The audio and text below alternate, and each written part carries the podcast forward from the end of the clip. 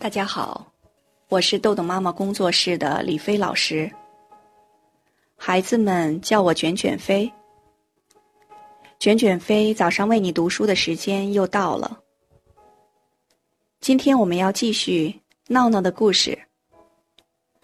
闹闹的第四次训练，训练孩子完善作业质量。等我和闹闹进入游戏室。他就掌心朝上，看我一眼，我马上心领神会的把 A 四白纸和他最喜欢的蓝色蜡笔递给了他。他下笔如有神助，两分钟后就交给我做好的时间表：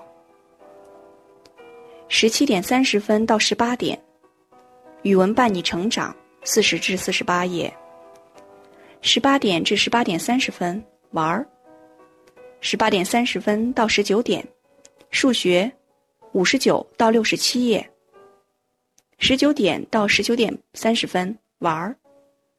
十九点三十分到二十点，十一单元加语文伴你成长四十九页。二十点到二十点三十分作品。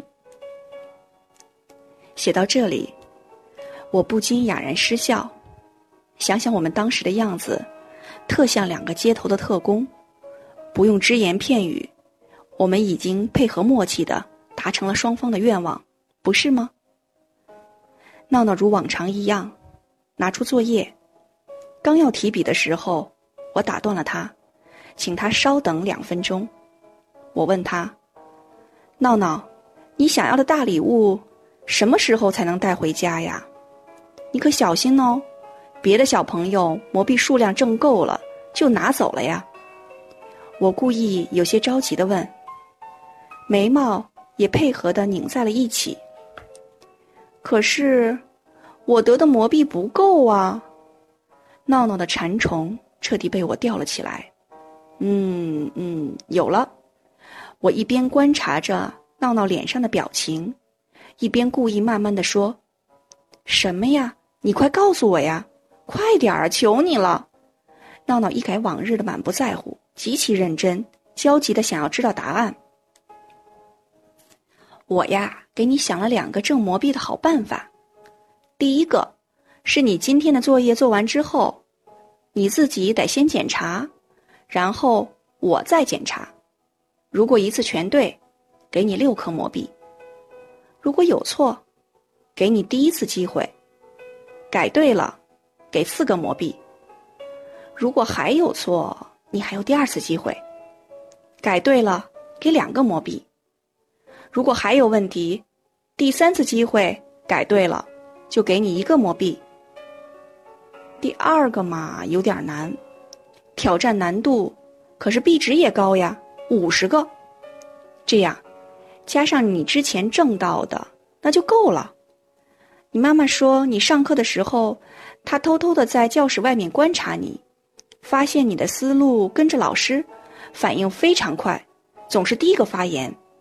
所以，我们的挑战项目就是看你举手快不快，举完之后还能第一个发言。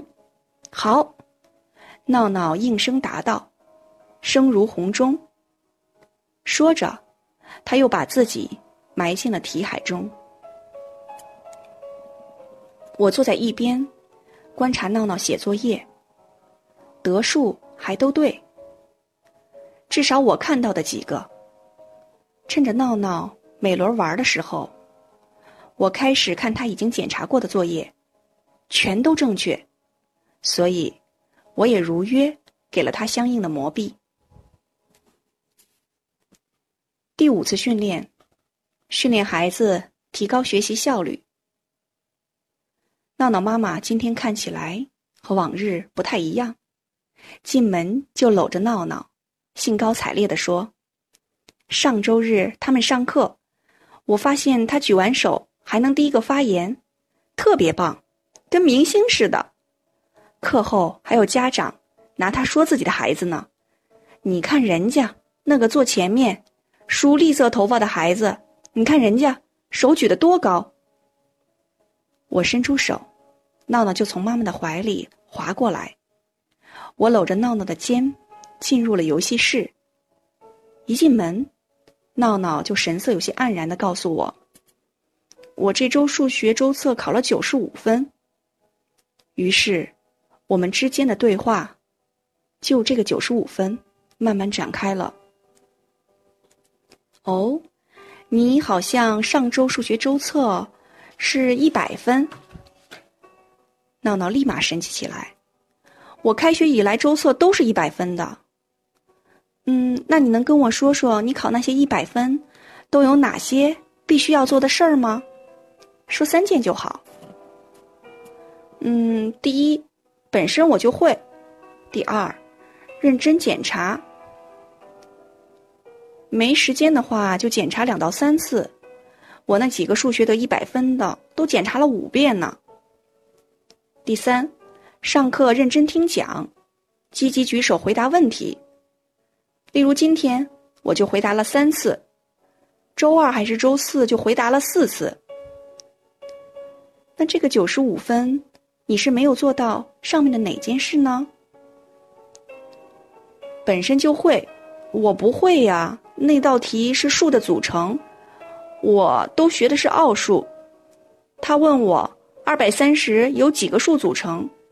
两个一百，三个十组成。那这种本身你不会的怎么办呢？按照老师的去做。哦，按照老师的去做。啊，老师细讲，按照老师去做的就行了。那要万一老师没细讲怎么办呢？老师认识到了，已经细讲了呀。接下来，闹闹像上了发条的机器人。刷刷几笔，填好放在桌上的 A 四白纸，然后就开始写作业了。写完作业，玩儿，检查作业。我坐在一边看着闹闹，感觉他已经给自己加载了全套程序，然后按照流程执行。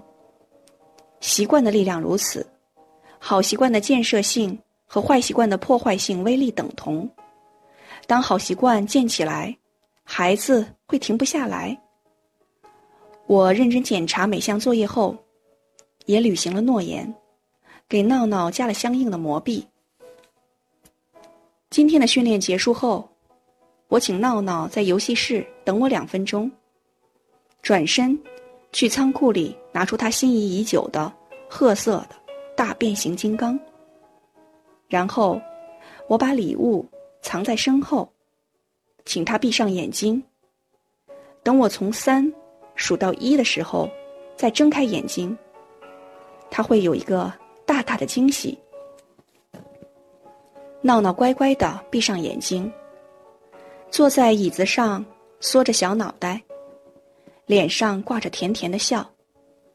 我大声数着：三、二、一点五。我数到一点五时，闹闹笑着大喊：“嘿，不能这样的！”可是让我称奇的是，他仍然严格的遵守着我们的约定，闭着眼睛，在那儿忙喊：“一！”我使出全身的力气喊出来，闹闹睁大眼睛，扑向我，准确的说是扑向了他的宝贝变形金刚，紧紧的搂在怀里。妈妈，你看，这是我得的！他大声喊着，冲向坐在客厅里的妈妈。好，今天的内容就到这里结束了。如果您想下载时间管理训练的工具，请关注公众号“豆豆妈妈儿童时间管理”。感谢您的倾听，我们下次再见。